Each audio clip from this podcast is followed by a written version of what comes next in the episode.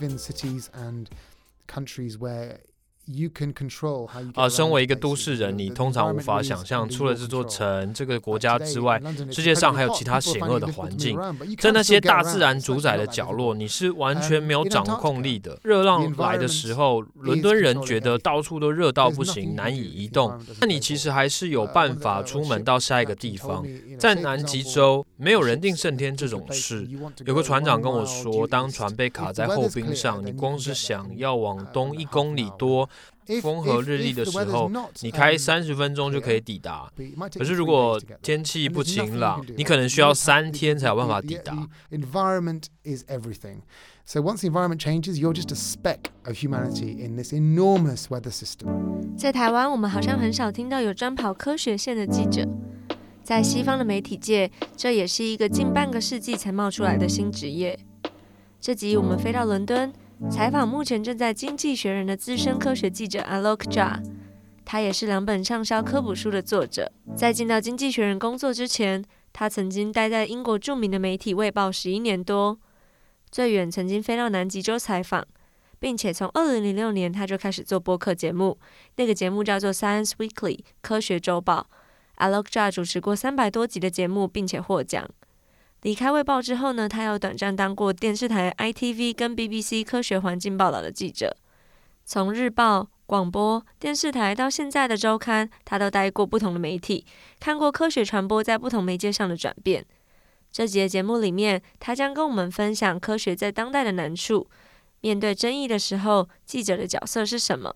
那科学报道的责任又有哪些？节目的最后，也当然想要请问他这位 podcaster 的先锋跟得奖者，分享一些他做声音节目的经验给我们。Hi Alok，你说你会开始当记者，跟你过去从大学的时候就已经大量写音乐的乐评有关系。你可不可以再跟我们的观众说明一下，从音乐到科学传播这条路上你是怎么走过来的？还有科学记者这份工作哪一个部分最吸引你？They're two very big questions. Uh, I'll take the first one. So how did I begin to become a, a journalist? Well, 这两个问题都蛮大的，我先回答第一个。呃，我怎么开始当记者的？我大学的时候读的是物理系，我选物理是因为我认为我会想要了解啊这个世界是怎么运作的。我喜欢也很擅长科学，所以我觉得大学我一定要选一个我最爱的科目当主修。啊，再加上我高中的时候听到物理学当中还有很多没有被解开的谜团。十八岁的时候，很天真的想说，嗯，呃，也许我可以解开，帮忙解开其中的一些难题。呃，而且我高中的物理老师跟我说，学物理是通往各种有趣工作的道路。无论你想当工程师、物理学家或是老师，这些都都有可能。我当时并不知道新闻可以是一份工作。我身边没有人是记者，在那个年纪，你身边如果没有相似职业的人。根本就没有办法想象自己会做那样的工作。总之，我选择了读物理系，然后又因为很爱写作，大学的时候参加学生报纸的社团，觉得这应该会 是一个可以培养的兴趣。尤其我又很爱音乐，所以写了很多跟音乐相关的文章。嗯，老实说，我我只是一直做我喜欢的事，没有想没有想太远。总之，我很爱音乐，所以就也很爱也很爱拿免费的 CD。当刊物写手的好处就是，呃，我可以拿很多免费的 CD，然后替这些专辑写乐评。我大学四年大概就这样度过。写了三个学期之后，我发现我已经写了上百篇的乐评，去了一堆的演唱会，接触跟认识了很多的音乐家。我那个时候觉得这个真的很好玩，这个真的是太有趣了。老实说，比我读的所有物理学科都好玩太多了。就是突然那个时候就有一个灵感，我我还记得是在我在伦敦的市中心，好像是大半夜的时候，正要去听表演的路上，我想说，嗯，当个音乐评论家真的是很棒的工作。世界上会有这样的工作吗？有人可以用写作来赚钱吗？然后我就开始研究，要当乐评的话，你就得先当记者。当记者之前要先拿到新闻学的学位。大概在 那个时候，我才比较清楚，我想要当一名记者，开始认真争取写新闻。帮杂志跟大学报写外稿，尝试各式各样的机会。毕业以后，我先去伦敦的一家小小的电子报公司工作。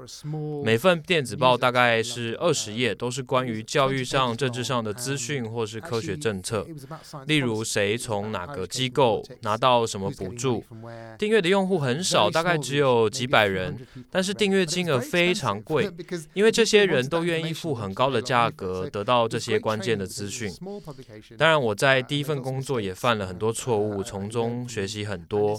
但那三年多几乎就是我受新闻学训练的启蒙。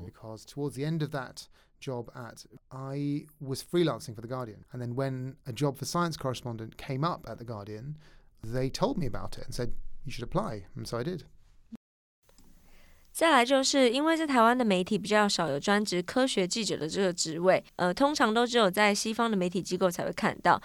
我想要知道，你们身为一个科学记者，你们要报道什么事情，以及科学在当代的社会可能会被用来为一些能源政策背书，或是可能是帮助透析某某一些争议的工具。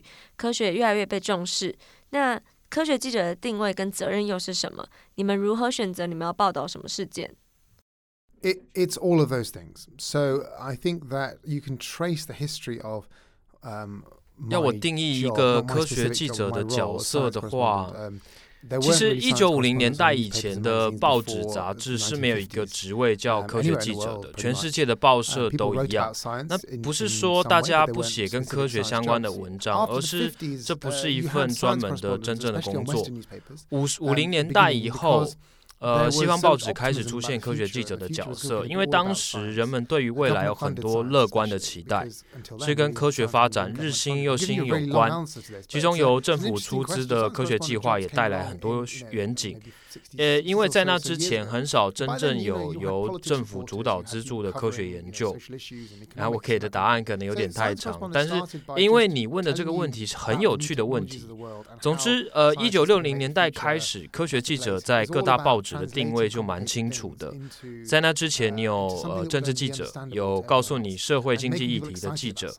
而科学记者就会负责告诉你世界上有什么新的技术演变，科学家如何承诺我们一个更美好的未来之类的。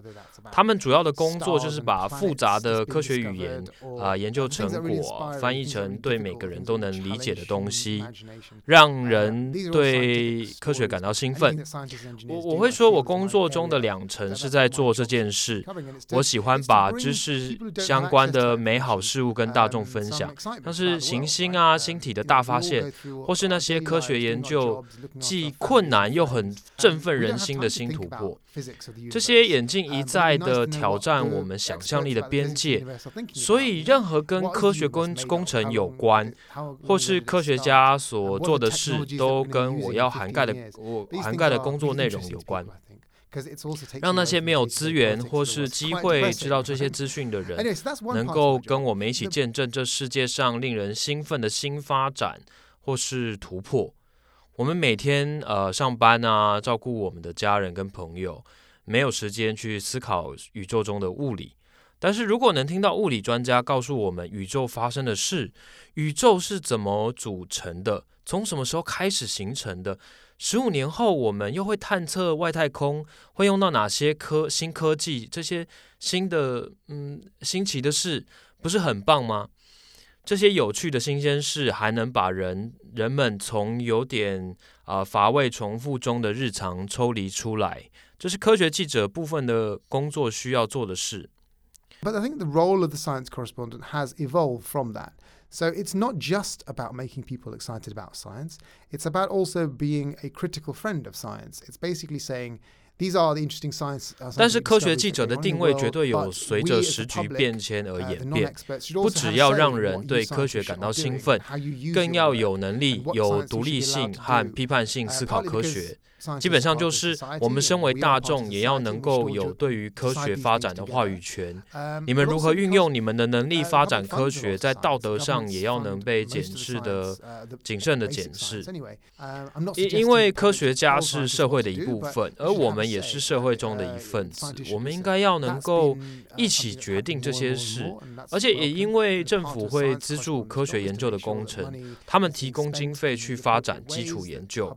我并不是说。说大众应该指使科学家做什么，呃，但是民众应该要有能够发声的空间，而科学界也应该要能够采纳这些意见。这件事能够越来越透明，算是一种进步的表现。科学记者的报道也要能确保公帑被花在值得发展的科学研究上，促进两方的对话。我觉得当代的科学记者还多了第三种责任，就是在公共事务的辩论上，能够以科学的观点呈现出趋近于真实的一方。最明显的例子就是气候变迁，或是当科技介入公众议题的时候，例如，呃，地方议会是否该使用人工智慧来追踪路上的人脸，这些都是当今的科技。呃，当然，他们有他们先进的地方，但你需要一个更公允和完善的报道，去理解这些技术的局限与核心，才能知道说他们如何可能发生在我们的生活当中。所以，科学记者的工作就是要让平民跟政治人物都同样理解这些技术的可及性，啊，然后我们再一起决定说我们要怎么处置。还有一点就是，在过去十年间，有越来越多媒体重视数据报道，但其实早在数据新闻出现以前，科学记者就呃在做类似的事，拿到庞大的数据体整理资料，然后从中找出故事，这也是科学在做的事。所以，透过这样的数据分析，能够对世界产生不同的观点，这原来就是科学记者必备的基本功之一。现在也几乎成为大众或是不同线的记。者所需的技能，我有时候会开玩笑说啊，大家常常以为科学记者的工作就是只需要报道那些世界上美妙的科学发现就好，那其他跟社会有关的世世俗的事就交给呃政治记者啊、社会线记者。但是这这这只是玩笑，因为因为事实上，现在社会上重大公共议题的辩论，包括全球暖化、呃人工智慧，这些都跟科学有紧密的关系。我记得看过一篇文章，说其实以前的科学家不喜欢受访，是因为他们很害怕自己的研究被记者扭曲或是夸大。那你过去有没有遇到被拒访的情形？这种情况的时候你会怎么办？你要怎么说服别人来接受你的访问？Well, well, look, I'm I get rejected all the time. That's that's any journalist in any field. The thing you're trying to do always is speak to somebody. for information who knows so somebody who knows more than you and that person may be willing to speak to you or they may not. And if they don't want to speak to you they don't want to speak to you. And there's nothing you really can do about it 我一天到晚被拒绝啊，这是任何记者不管跑任何线，每天都要遇到的事。因为身为记者，我们的日常就是要试着找到人愿意跟我们分享啊他们的故事。那些人掌握的资讯比我们还要丰富，他们可能愿意或是不愿意跟你讲话。如果他们不愿意跟你说的话，那他们就是就是不愿意啊。所以你其实没有办法真的做什么。所以，呃，你只是需要习惯被拒绝，让自己从每次被拒绝的经验当中呢，呃，比如说让脸皮厚一点啊，发展出更好说服、更多说服人的技巧。例如，呃，我会跟受访者保证能够忠实呈现他们说的话。如果你是一位好记者的话，当然会确保你的报道是正确的。如果你的报道有错，也会勇于修正。你得付出一切努力，让愿意跟你讲话的人信任你。这也是人跟人相处很基本的道理了。所以，虽然被拒绝仍然是常态，但其实我也有注意到被拒绝的几率变小了。因为科学家们开始意识到，跟记者讲话对他们要拿补助、实验室的成果，呃，能够被看到或是引起讨论，都有相当的帮助。当然，我认为拿补助不是他们受访的主要理由，他们主要还是想分享自己的研究成果。还有科学家内部也会互通有无，知道可信的媒体来源有哪些，受访的时候可以有哪些技巧。通常科学家不受访的理由。可能是媒体常常错误诠释他们的研究成果，所以我也会说服这些科学家说，你可以去查查看这个记者的评价，看他们过去都写哪些文章。如果你喜欢他们的成果，那那就跟他们聊一聊啊。我过去如果有遇到被拒绝的情形，大多是因为科学家认为受访没有什么帮助，只是浪费时间，他们宁可花那些时间做研究。我完全了解，因为他们主要的工。工作又不是跟记者说话，而我们的工作正是要说服科学家，觉得说话这件事情容可以更容易一些。我的策略就是说，呃，你们做研究的资金来自于公众，如果你忽视大众的意见，也是非常傲慢的。再加上一些很单纯的理由，比如说访问很有趣啊。如果如果你毕生都投入在某项研究当中，在科学期刊上发表过一篇又一篇的研究，你难道不会想跟其他人分享吗？我后来慢慢发现，就是真的，呃，科学家其实很爱跟跟人分享，他们可以花上几小时到几天跟你讲他的研究，你根本就没办法叫他们闭嘴或者停下的确是这样，就是他们一进入很狂热的那个地步，他们就会讲个不停。没错，他们实在是太热衷于他们的研究了，这也是为什么我很爱科学家，他们会对世人认为最奇怪的事情有极度的热情跟研究的兴趣。世界上真的需要这些人。那你有听过搞笑诺贝尔奖吗？以前我采访过那个创办人 Mark，呃，他也跟我说过类似的话。他说，说科学家会对于一般人不感兴趣的事物花上一辈子的时间钻研，这个代价是很大的。所以，如果他们的研究没有办法被世界看见，或是你花了超多年研究可是却失败了，至少还有他创办的搞笑诺贝尔奖，能够帮助你用一个更幽默的角度来看科学，不只是以成败来盖棺论定。Yes, yes, yes. Mark Abrahams. 我知道他，马克·亚伯拉罕斯。我跟他很熟。你说的没错。而且他举办那个搞笑诺贝尔奖啊，真的就是要推广科学，真的是看见科学的价值的大师，能够用幽默的视角看待科学家跟他们的研究。科学家也许不需要把自己看得太重，但是对于他们的热情所在与研究，真的是我们需要认真对待的。搞笑诺贝尔奖有句很有名的 slogan：先惹你发笑，后引人深省。这这真的是一件很棒的事，因为这真的让大家。思考科学跟科学方法。所以回到我们刚刚讨论科学在当代社会中的角色，他们很有可能是争议事件的核心。以台湾为例的话，是否该用核能发电，或者是风力发电，真的有比较环保吗？还是事实上风力发电危害了更多海洋的生态？就是当我们人民碰到这样的辩论或是公投的时候，双方的人都很喜欢用科学数据来佐证自己的说法。这种时候，记者该用什么角度来报道就非常关键了。你当资深的科学记者这么多年，你会用什么方法来搭一座桥，让两个争议端的观点可以对话？或者是说，你要怎么引导读者读懂这些争议背后的事情？Well, that's a good question, and there are more and more controversial topics in science, and it's really important to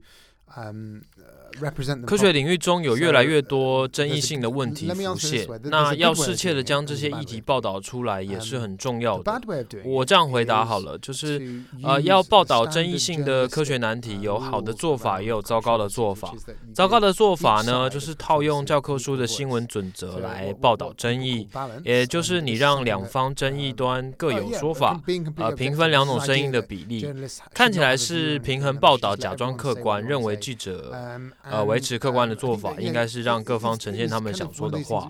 这个大概是二十世纪初的时候被设计出来的，为了让所有政治人物的说法都能有同等的分量被报道。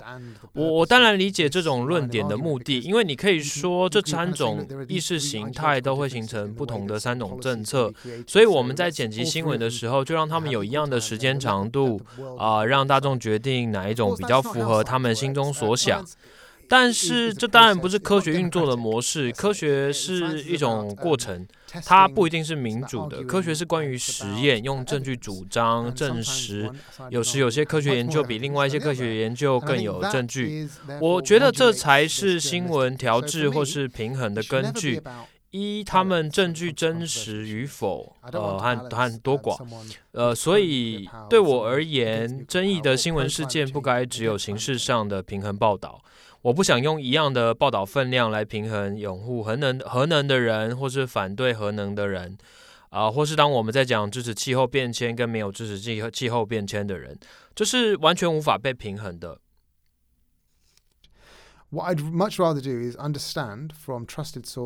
我宁愿做的是从可信的消息来源去理解，这也代表着我需要去采访很多人，而且这些人跟报道的议题没有利益关系。跟这么多人接触采访过后，你就会了解什么才是真正的。嗯，我不太想用武断的，就是真相两个字，应该应该是说你就会更了解哪边的说法比较接近正确的资讯，哪些不是。如果用气候科学来举例好了，到现在仍然有些国家认为这是争议性的事情。全球气候的加剧是不是如我们所想的那么糟？又或者是人类到底需不需要为此事负责？也许有科学家真心怀疑，但是那群人是科学家中的一趴，或是更少。九十九趴的科学家都已经正视气候的问题。那九十九趴跟一趴科学家的说法，如果你说要一边派一个代表出来讲，然后用这种方式平衡，这这这不太可能，因为这样根本是错误的呈现事实。在在这种情况下，我身为报道者的角色是要先厘清双方说法的差异在哪里，并且有根据的将这些差异报道出来。我多年写气候变迁新闻的经验是，除非这是一则人物跟气候变迁紧密相关的故事，否则的话我不会描写那个人，因为因为说实在的，他们跟气气候科学没有什么关联。但是这一题所带来的争议的确是，有些人真心认为气候变迁问题存在，可是反正我们能做的事不多，干脆不要花太多钱解决。这个观点我不一定认同，可是我认为有人会有。有这样的立场是合理的，然后你可以再有更多角度的说法来平衡这个观点，或是呃，如果举疫苗当例子好了，有人说疫苗对人体有害，可是没有任何科学实证的研究证据可以证明这是事实，那我在报道里根本就不会花任何篇幅来呈现这个观点。你如果在报道里各放一个疫苗科学家的说法和一个反对疫苗的人的说法，这篇文章没有道理，没有逻辑啊！你只不过是把一篇新闻做烂了。所以记者很重要的就是要引领读者或是大众来接近事实，并不是说你要替他们决定什么是事实。可是当记者，你可以尽量吸收知知识，然后写出一个尽可能公允的文章给记给读者读。我我在《卫报》的前编辑就说，与其平衡两方的观点，让他们各占文章的一半分量，你更要做的是有公允的评断，呈现出接近事实的文章。嗯，这句话我一直放在心上。公允跟平衡是不同的东西，公允是呈现不同观点之间的差异。你会想告诉读者的是，绝大多数专家所认为的有根据的观点。但是如果你只是形式上的平衡，就只是把每种说法都同等分量的呈现一遍，这样做其实蛮蠢的。的确是这样，我非常认同你的说法，因为如果你把争议的说法两端都各呈现一遍的话，这其实不等于平衡报道，最后写出来的东西也会不好看。没错，这种文章读起来会很无聊。你采访这么多年经验以来，可能会想要去跟政府官员打交道啊，可是他们也不一定会跟你讲真话，或者是说他们只想要给你一个最官方、最标准的回答，让你没有办法得到更关键的东西。遇到这种情况的时候，你有什么访问的技巧，能够击破他们的官话？可不可以也分享给我们的听众？if someone wants to lie to you or give you a twisted version of their of the truth, then they're going to do that, and there's nothing you can really do about that. 如果有人想对你撒谎，或是给你扭曲的事实，那你其实也拿他们没办法。但如果你是一个有做功课的记者，你可能很快就能发现对方的回答不真诚，当下就可以反问回去。当然，这个是要在你有备而来的情况下，因为如果你反应不够快，或是不够了解对方，你就很难在他们回答完之后再回去质疑他们。你们大概知道，在某些国家，他们电视的政治新闻节目主持人都非常的机灵，呃，功力很深，为一个专访可能准备了好几天，推敲各种对方可能的回答跟他们对应的处置方式，也准备好一堆有证据的数字，可以在受访者打模糊战的时候，第一手就拆穿。这当然是很繁重的事前准备，但是这也是一位好记者该做的事。我也曾经在电视台工作过，跟我在杂志做纪录片时的情况都一样。对方会用官腔的样板回答，或是不愿意继续讲下去。例如说，像是政府颁布了一条新政策，然后透过媒体只是要歌功颂德，说呃钱会被妥善的运用啊，这个政策可以舒缓世界上所有的问题。但你不可能相信这样的回。回答作为记者，你最自然会有的态度，就是永远要对所有事物保持存疑，永远要这样。你要追问下去，为什么这会是最棒的政策？你们的预算从哪里来？我有些地方还不太了解，因为这也是作为记者最好的辩护的武器，要时时刻刻的永保存疑。我知道这有时候会回到生活情境。会让你成为一个有点好笑的人，但是我想大部分的记者天生就有很多问题，连去派对都会想要啊凑去问说，哎，这是怎么发生的啊？你说这是什么意思啊？大概可能是派对里面最最烦人的人，呃，永远想要大家回答你的问题。但是如果你访问的人在接受这么多质疑跟交叉的提问之后，还是能保持住自己的立场跟论证。那那你就可以慢慢被他说服。的确，这好像是一个蛮完善的论述。我也觉得记者，嗯，我不觉得记者，呃，一定是要呃无时无刻都完全是对的。你只能在有限的时间调查真相到一个你能力所及的程度。除此之外，你能够做的还有就是，当你发现自己写错了，你可以立刻修正。写错一点也不是什么大不了的事，呃，你如果想要改变跟之前文章不同的想法或观点也没问题，因为像科学家也是这样啊，他们不断修正自己的假设，甚至是已经发表过的研究。而且说实在的，还有谁能够比科学家更执着于追求真相？他们就是我们很值得学习的对象。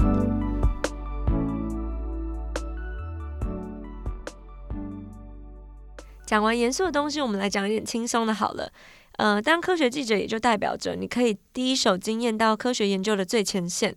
我看过你在二零一三年的时候，你曾经飞到南极洲去报道。哦，其实飞跟加搭那个破冰船，你为什么会有这么特殊的采访经验？然后在那艘船上，你要报道的东西是什么？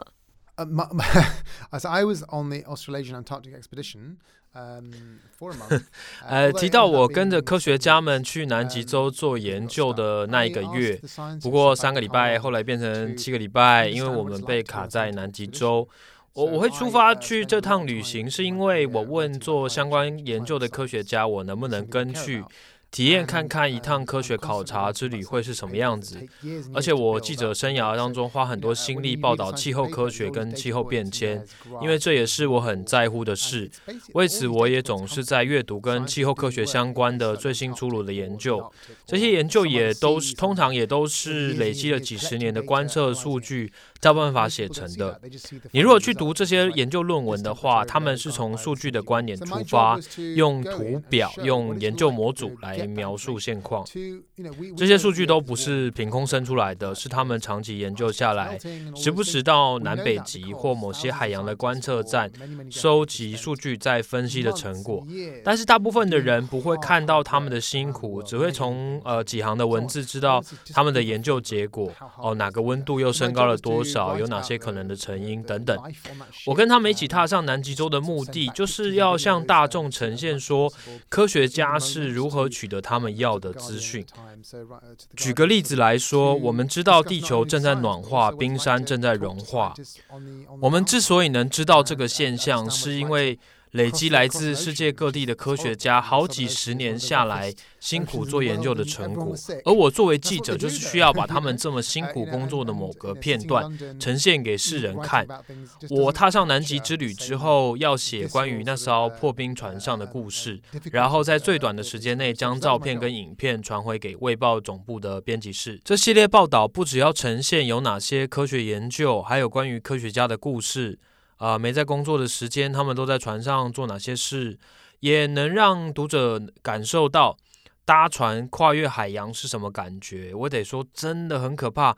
南海是地球上几乎最险恶的海域，所有人都晕船吐翻了。那对我来说，呃，真的是第一次的体验。可是对于一再踏回南极洲做研究的科学家，他们他们常常都要经历这件事情。光是坐在伦敦写报道。我们是没办法捕捉到如此贴近身体艰难的处境的。这也正是我发现你那系列报道很有趣的地方。你不只是客观的描述科学探险的旅程，或者是科学家们在做的研究。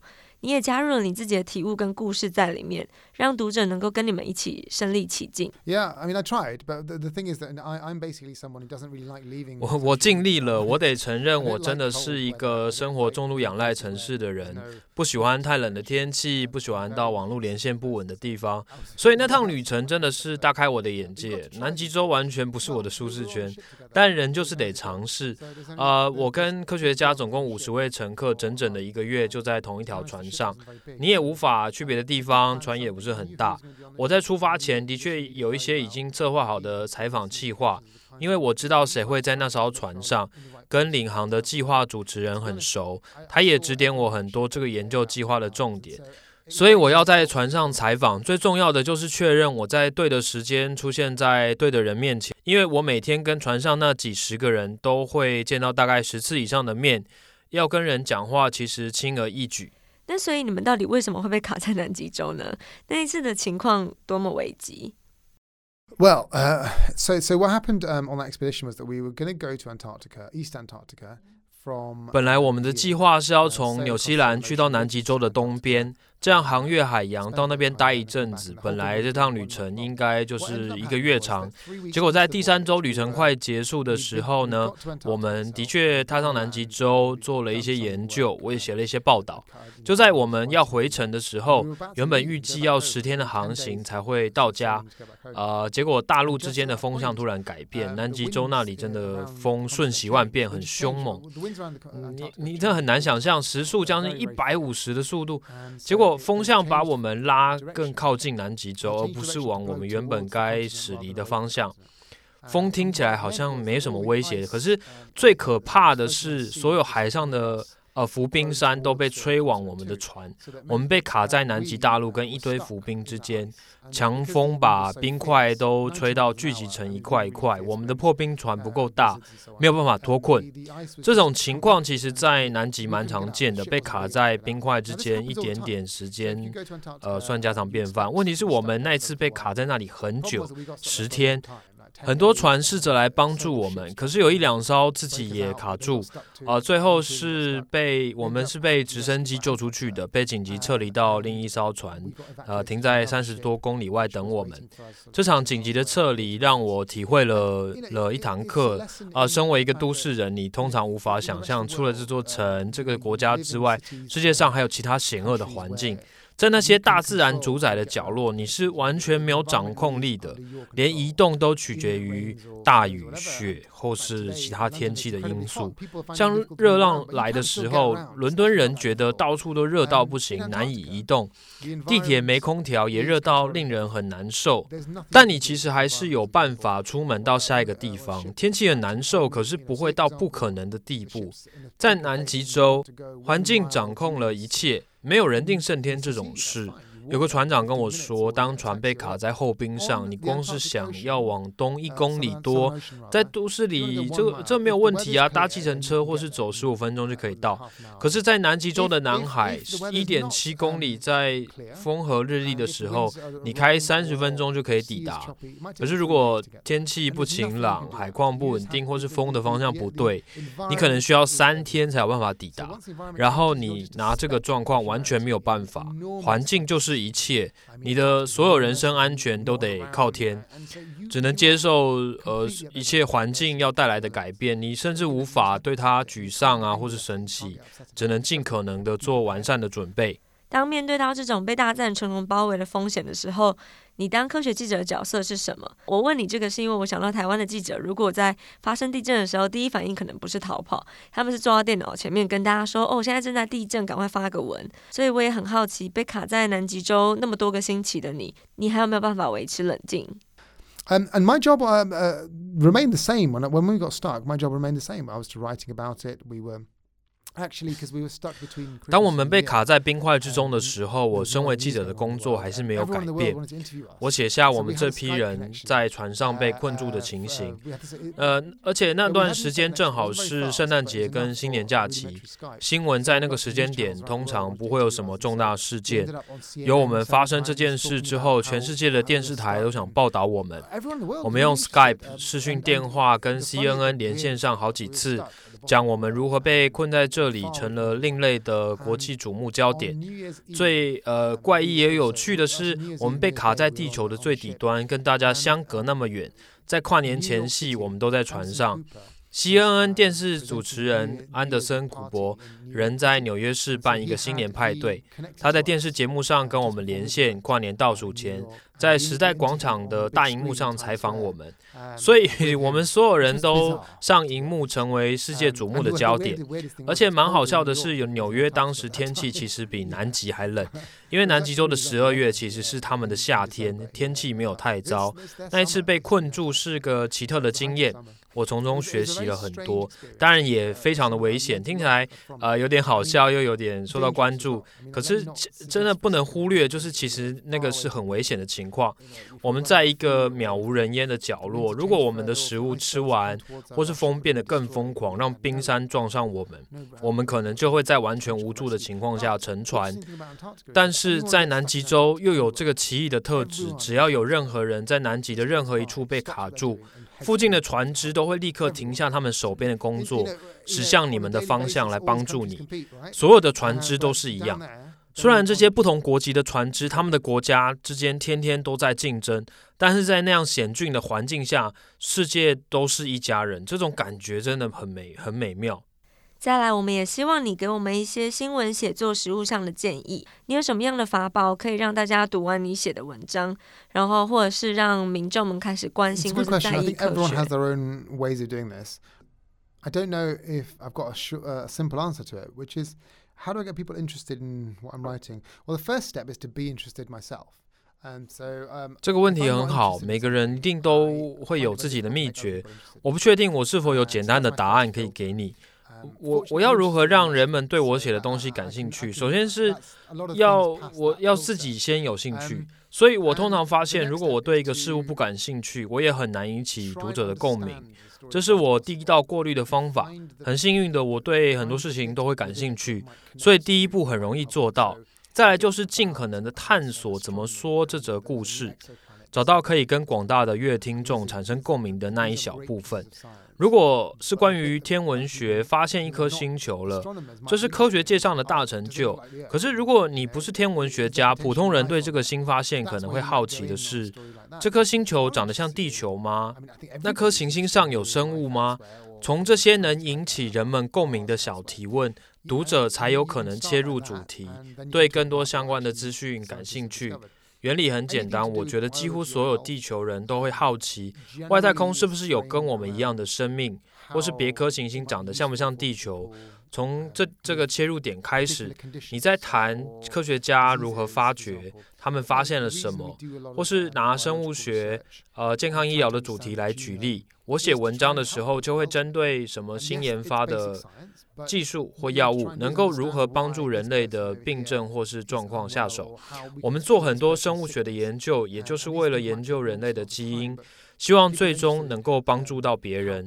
这虽然是基础科学，这些科学的目的存在，就是要找出这个人为什么身体不好，或是我们能够如何治愈这个人的病。这些研究的进展都需要花很长的一段时间，但是大众是会对这些题目感兴趣的。当然，也有一些故科学故事是很难跟人相关的，呃，像是超怪的物理学故事，或者像粒子碰撞这种事。这时候呢，我会做的就是，即使人们对科学的主题本身没有兴趣，他们也可能对我我这么感兴趣而觉得有趣。其其实我发现这招可以套用在所有主题上。有时我采访的科学家，他们在研究的东西，大众听起来可能觉得很滑稽。啊，或是离真实的生活比较远，他们会说，才没有人会对弦理论感兴趣呢。的确，大众可能不对物理学的奥秘感兴趣，甚至是不在乎，但是他们一定会对于你感兴趣。同样，身为人类。会好奇为什么你会感兴趣？他们不懂物理、化学、生物那些没有关系，但他们一定会对你这个跟他们如此相异的人感兴趣。你也是一个好人，所以读者会想知道为什么你会对这些他们不理解的事物着迷。所以有时候科学报道的重点不一定是那个研究的主题，更多可能是有人从事这项研究的热情。那样的热情是会有渲染力的。我们身为人，一定都多多少少喜欢其他人，而其中一个我们可能喜欢其他人的原因，就是当他们对他们所热爱的事物投以热情与关注。人对于非常投入或是非常有热忱的他人是很难抗拒的。你会想要了解他们。科学报道比起一般的。其他报道而言，更常需要用一些专有名词啊，或是会有一些比较艰涩的科学概念。我想要知道你是怎么练习写这种解释性报道的？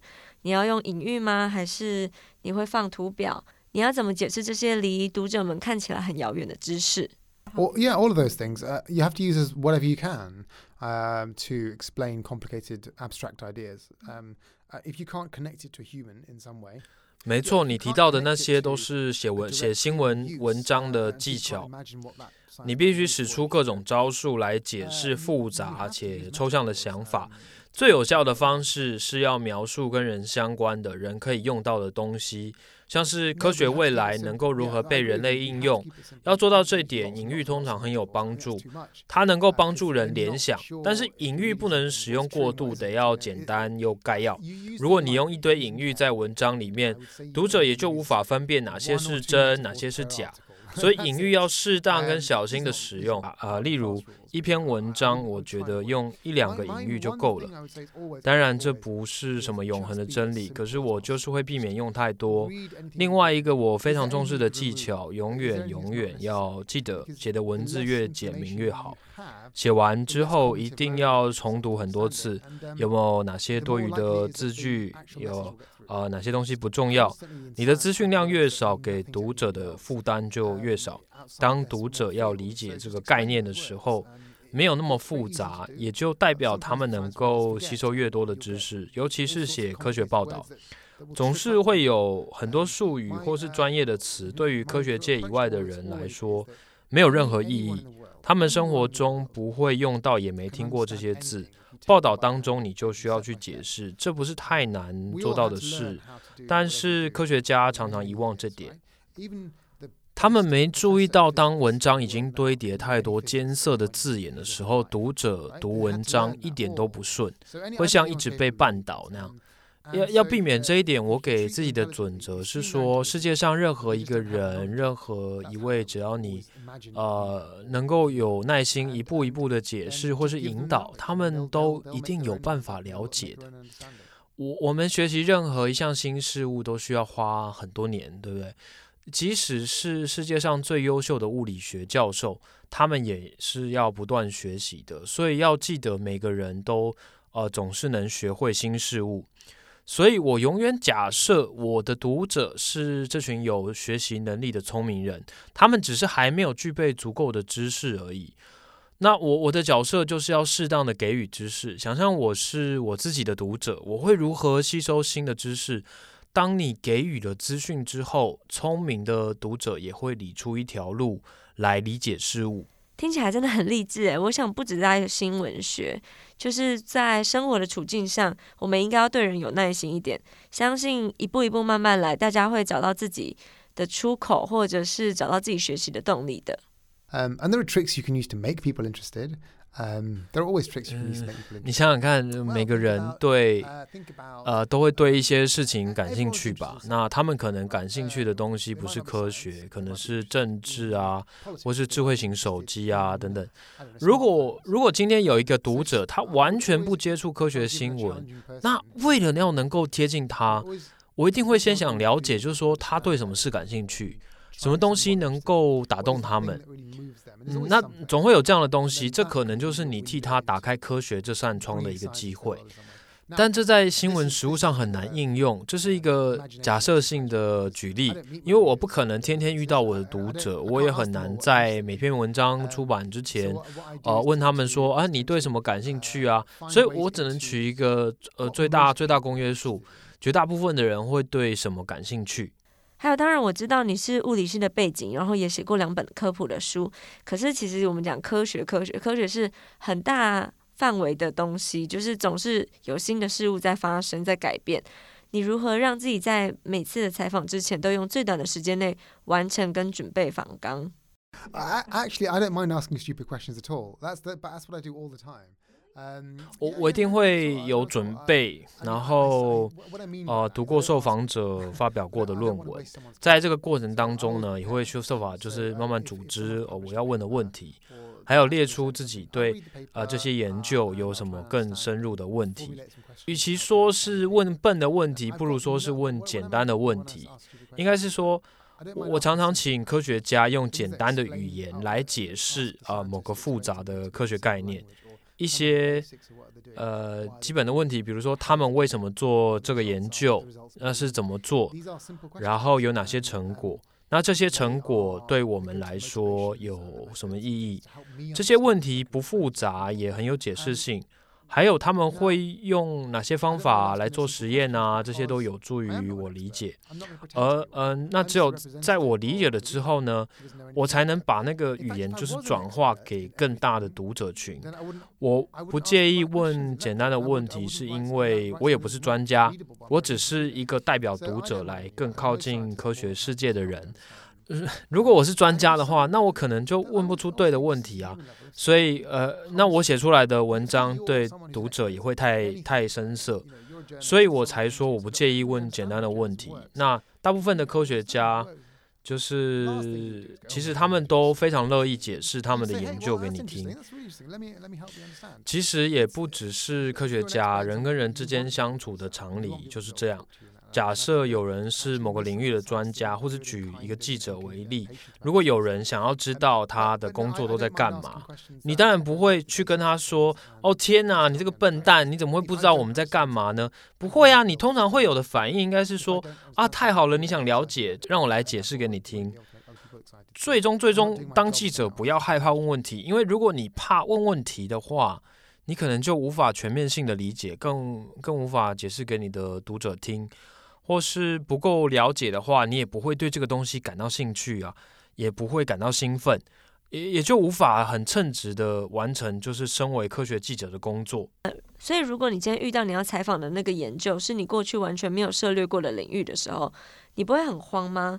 或者是说你要怎么样才能够问出比较精确的问题？呃，well, so I've covered lots of different subjects, so I have a a very basic understanding of lots of different fields. 我报道过的科学议题很多种，所以我对科学当中很多领域都有涉猎。至少能问出一些基本的问题。但是如果真的是我完全没看过的领域，或是时间太赶，真的太难准备的话，我也会直接就跟科学家说，就是啊，很抱歉，我没有时间准备更详细的访纲，可以跟我说你做了什么？那为什么做这个研究很重要吗？就就让他们解释。当他们正在就是解释给你听的时候，可以一边用自己的方式理解跟追问，跟他们确认。所以我这样想。是对的吗？呃，评论某些环节，哎，这个很有趣啊，或是这这个东西可能会影响我日常生活的什么部分呢？重点是你要你要真的有好奇心啊！记者的工作就是要有强烈的好奇心。但通常来说，如果他们已经有发表过研究，我是会阅读过后，带着呃明确的问题意识去找他们，因为科学家也很忙，我也不想浪费他们的时间。另外一个我处理复杂概念的招数，就是我会整理。出我消化过的资讯，我了解这些是你们做的事，我想要这样写在新闻里面。你觉得这样看起来对吗？我有没有扭曲或是遗漏什么地方？我总是跟专家确认这些细节。那透过这种方式呢，我我自己也会学习这样。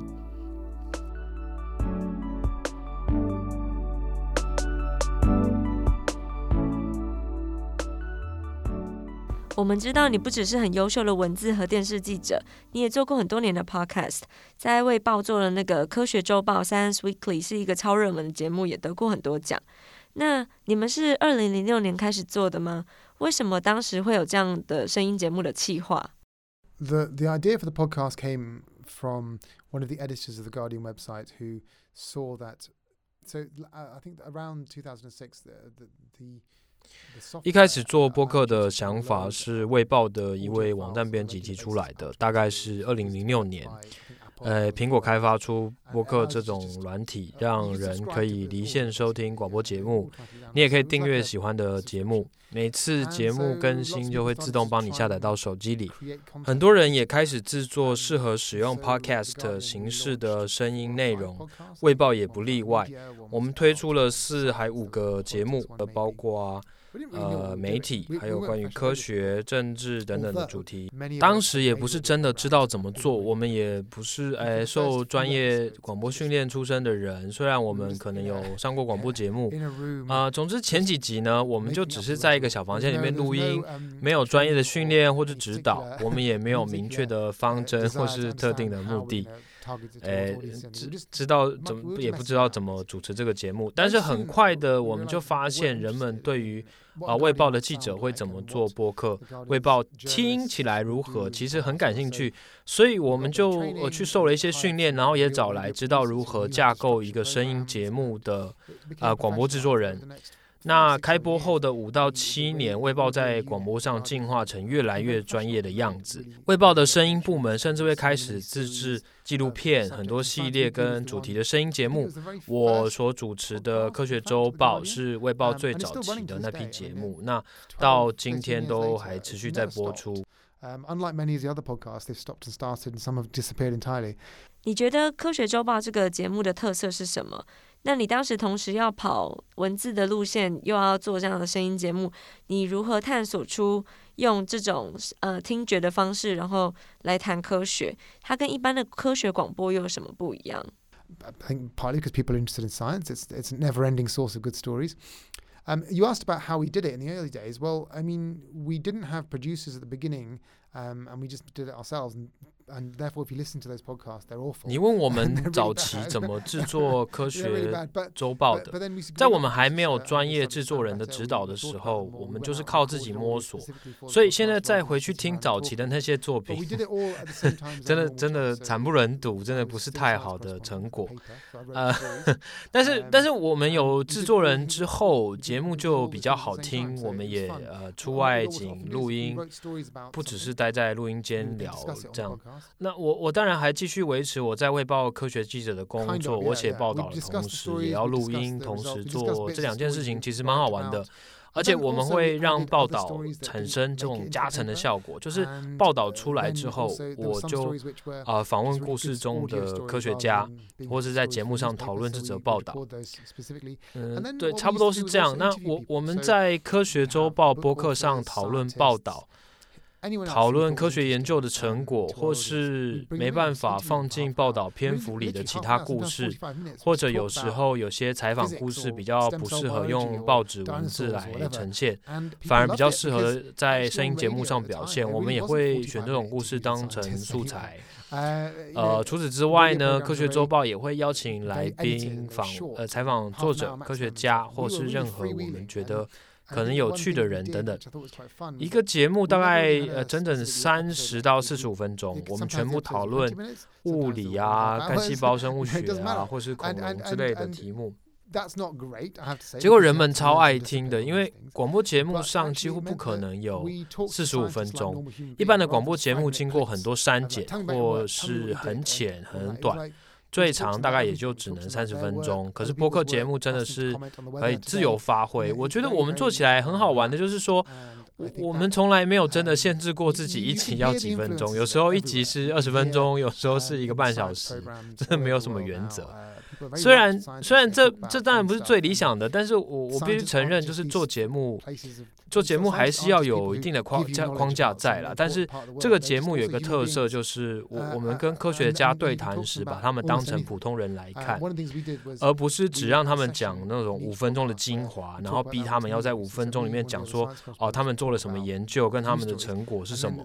我们是跟他们慢慢的聊天，不只是讲他们的研究工作，呃，别的科学家做了哪些研究，聊今天天气怎么样啊，很轻松的这样的录音的形式。后来我们在很多的科学播客或是广播节目上，多多少少有这个科学周报的影子。你可以听到科学家不只讲严肃的研究，他们也可以轻松呃讲有趣的事情。科学家不只是那个提供重要资讯的给予者，他们也是人呐，所以啊，你跟他们几乎可以无话不聊。卫报做的播客里，呃，有一块是邀请写稿的记者来谈谈他们怎么做这则报道，而我们邀上要来上节目的科学家，我们也会请他们跟我们讨论某些新闻的故事，比如说你觉得，哎，这篇新闻怎么样啊？你对这篇新闻有什么看法？这其实是很突破的、突破性的尝试，因为一般的广播节目里面，你不可能问科学家对别人的研究有什么看法。除非他们是相关领域的专家，可以做出评论。就像通常在广播里面，也呃不太会问一位野生动物生物学家对最新一则天文科学报道的看法。但是即使他们不是这些领域的专家，他们也是人嘛，也是跟我们每个人一样，就是会可能会在乎，或是对这些天文宇宙也有兴趣啊。所以科学周报播客节目里面很多精彩的对谈，其实都是这样碰撞出来的。好，再来，我觉得会遇到的一个难题是，写文字报道的时候，你还可以做出很多互动式的图表啊，或是用图片来辅助。那可是做播客又是另外一回事了。如果只有在听觉这样的限制之下，你们要如何还是能够精准的解释科学的概念呢？Yeah, we don't. Well, well, yeah, you don't have. Anything visual, or you can't read and go back and read things. 的确，播客是完全听觉的媒介，没有什么视觉可以辅助。你无法在广播的形式中呃阅读任何东西。不过，播客跟广播在这里又有点形式上的差别。播客节目时间可以更长，也就意味你可以花更长一点的篇幅来解释事情。再来就是说。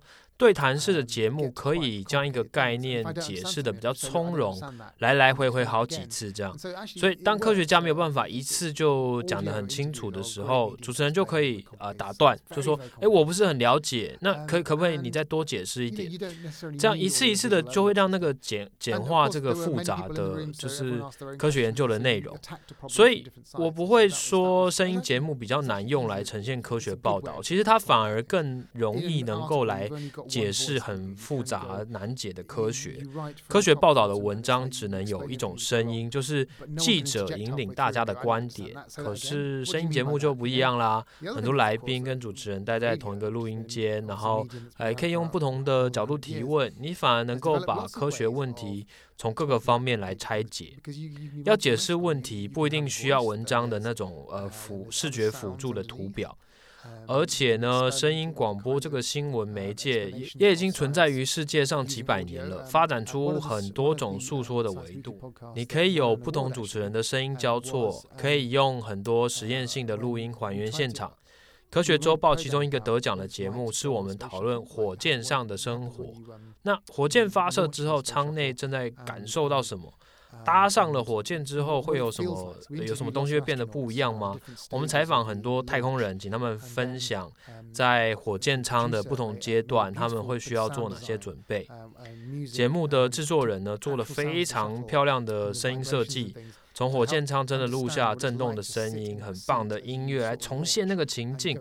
透过这些声音的细节，让听众理解呢。实际上坐坐在火箭驾驶舱，火箭发射，你穿梭大气层，冲破天际到外太空是什么感觉？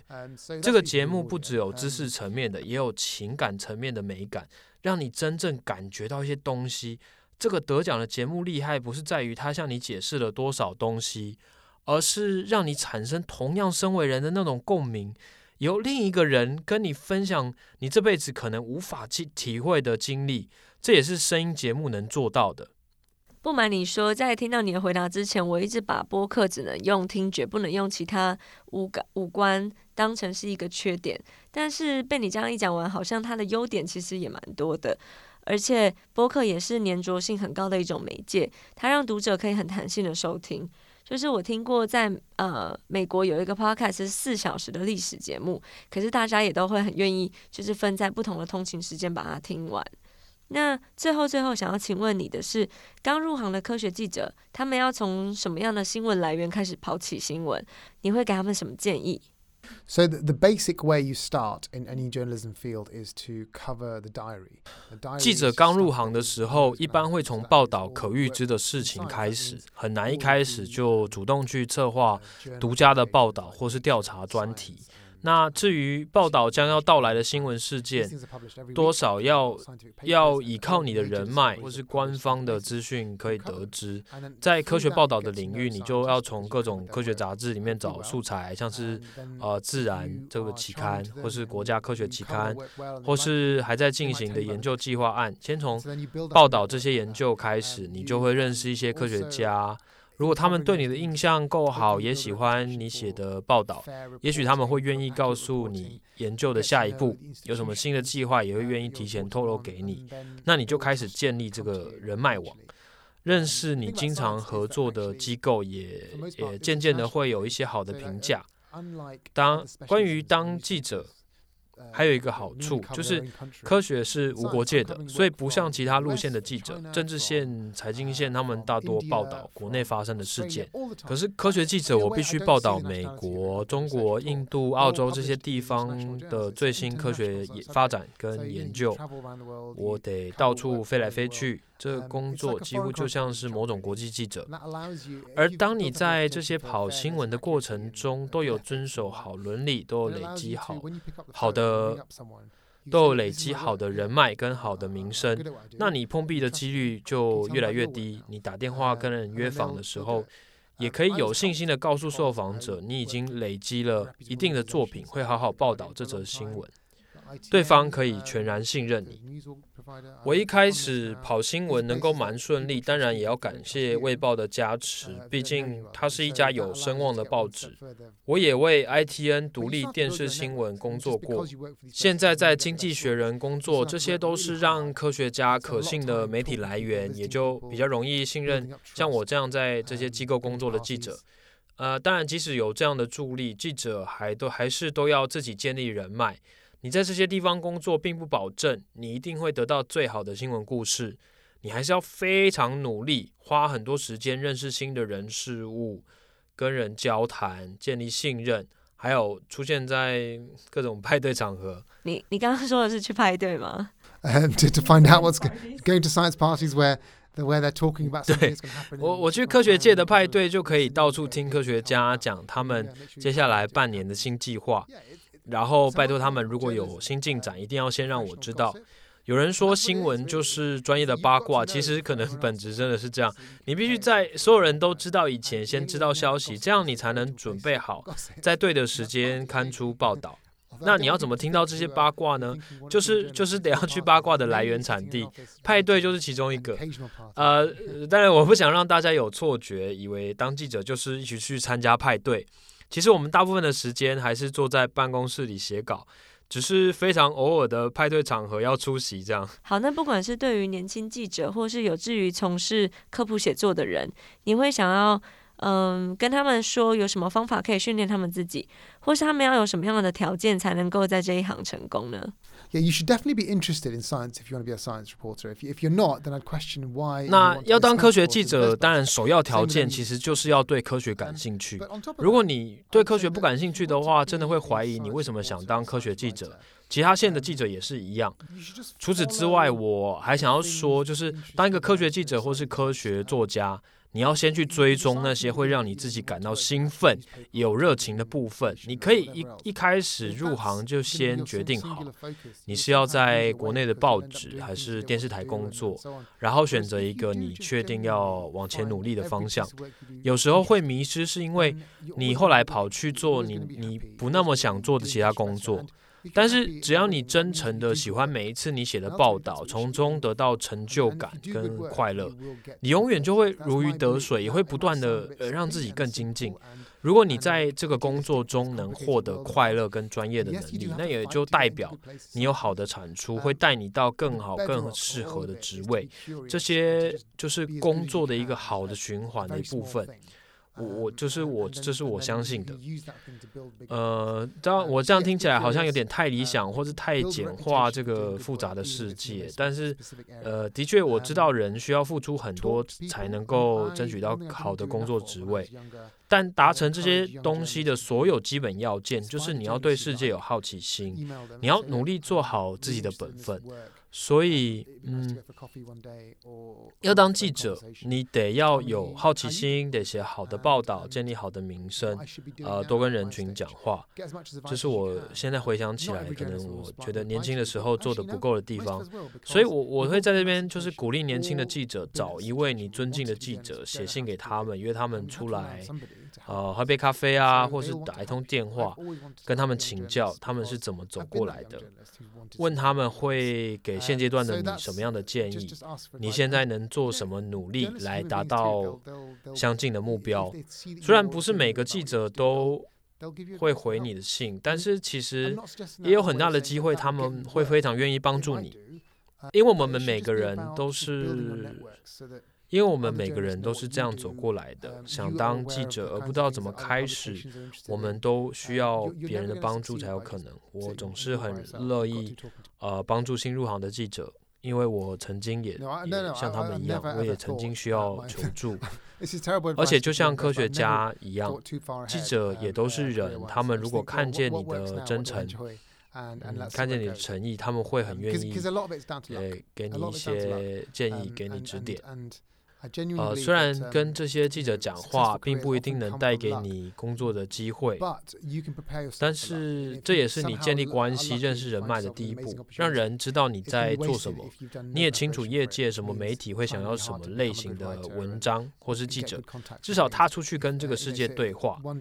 永远关在房间里自己想，是你是没有办法成功的。呃，其其实我从来没有想过我会做什么工作，自从。只要发展的角度来看，好像是很糟的建议。但是，但是在工作上，我真的没有太远大的计划。我只是想着，就是什么东西现在是适合我，呃，我想投入在什么事情上面。那再看看这些挑战能够带我去哪里。人生中真的有很多际遇是运气。我我真心相信你的事业很顺遂，跟你的运气有很大的关系。但是。你一定要准备好自己跟这个幸运相遇。如果你有运气遇到很好的机会，可是你没有做好相对应的准备，像是很努力的累积文章，或是做好每个采访跟人脉，那那你那你其实就是在浪费这样的好运。所以会有工作运好不好的问题，但更重要的是你有没有准备好你自己。谢谢阿乐，今天很谢谢你愿意来节目上跟我们分享。嗯，也就像你说的，就是当你看到一个人对自己的工作超级有热情的时候，或对自己热爱的事物全心投入的时候，那是很难以抵抗的。不客气。